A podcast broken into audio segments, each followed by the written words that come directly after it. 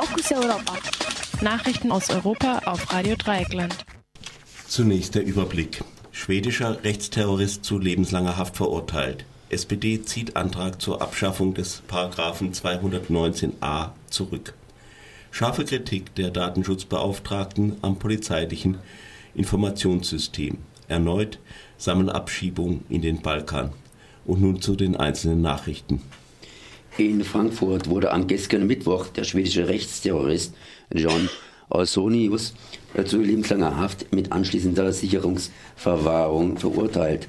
Das Gericht befand den Angeklagten des Mordes an der Frankfurter Jüdin Blanka Zimurrod für schuldig. In der Urteilsbegründung heißt es, eine lückenlose Indizienkette führt, führt zu äh, Sorius als Täter.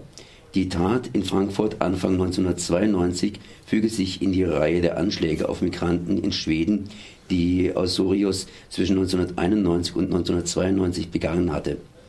Von einer vermindernden Schuldfähigkeit sei nicht auszugehen. Vielmehr, so zeigten das S-Gutachten, habe Ausonius eine hohe Gewaltbereitschaft, die von Jezorn begleitet ist. Dass der Mord an Blanka Zimikrod antisemitische Motive gehabt habe könnte, ließ das Gericht im Urteil außen vor. Im Prozess konnte es nicht sicher gezeigt werden, dass Ausonius wusste, dass äh, Zimikrod Jüdin war. Unzweifelhaft passt antisemitischer Hass aber in das rechtsextreme Weltbild von Ausonius. Das Urteil ist noch nicht rechtskräftig, da Ausonius und seine Verteidiger überlegen, Berufung einzulegen. Im Fall einer endgültigen Verurteilung würde Ausonius wieder in ein schwedisches Gefängnis zurückkehren, wo er bereits eine lebenslange Haftstrafe absitzt. Kurz vor der heutigen ersten Lesung über die Abschaffung des Paragraphen 219a zieht die SPD ihren Antrag im Bundestag zurück. Das berichtet die Tageszeitung Neues Deutschland. Man wolle weiter nach einer Einigung mit der CDU suchen, erklärte die stellvertretende Fraktionsvorsitzende Eva Höckel. Ähm, allerdings von der äh, von den Linken.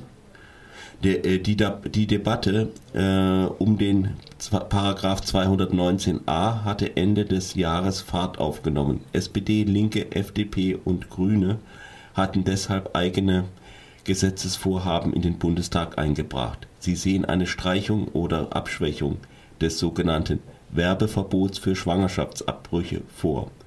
Die CDU lehnt eine Änderung ab, allerdings hätten die vier Parteien eine Mehrheit für eine Gesetzesänderung gehabt.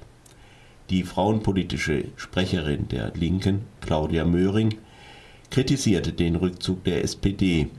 Sie gehe aber trotzdem davon aus, so Möhring weiter, dass die SPD sich nicht den ablehnenden und rückwärtsgewandten Positionen der CDU, CSU und AfD anschließen werde, sondern sich für die Informationsfreiheit von Frauen stark machen wird. Die Datenschutzbeauftragte der Bundesregierung, Andrea Vosshoff, hat scharfe Kritik am zentralen Polizeiinformationssystem geäußert. Dieses sei lückenhaft und die Daten nicht unbedingt von hoher Qualität, so Vosshoff. Insbesondere der Entzug der G20-Akkreditierung für einige JournalistInnen beruhe auf einer problematischen Datenlage. Konkret kritisiert Vosshoff in einem vertraulichen Gutachten, das der ARD vorliegt, die Datenbank Inpol.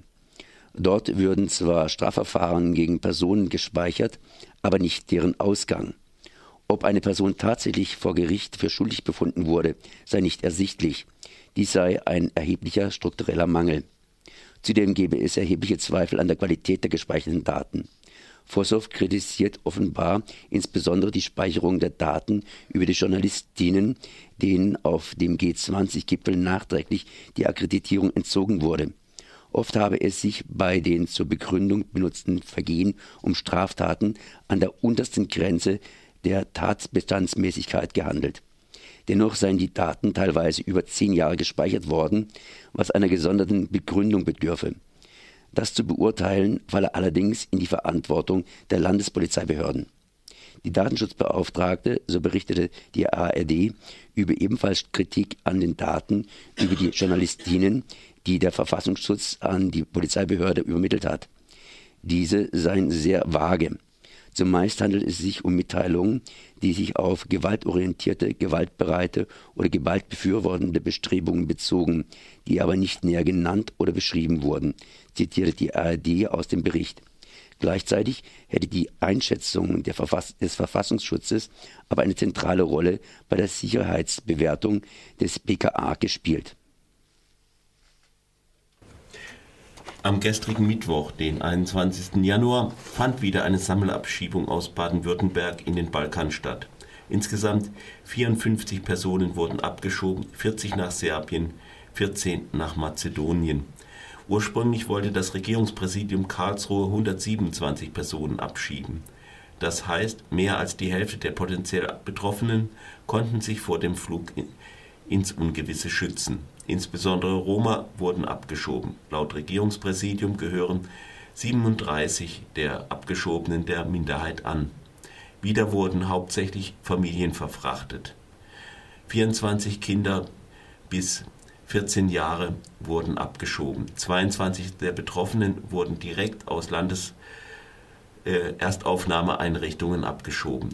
Auch eine Person aus Freiburg war betroffen. Die nächste Sammelabschiebung in den Balkan findet laut Aktion Bleiberecht am 9. März 7.10 Uhr statt. Ziel wird dann Tirana in Albanien sein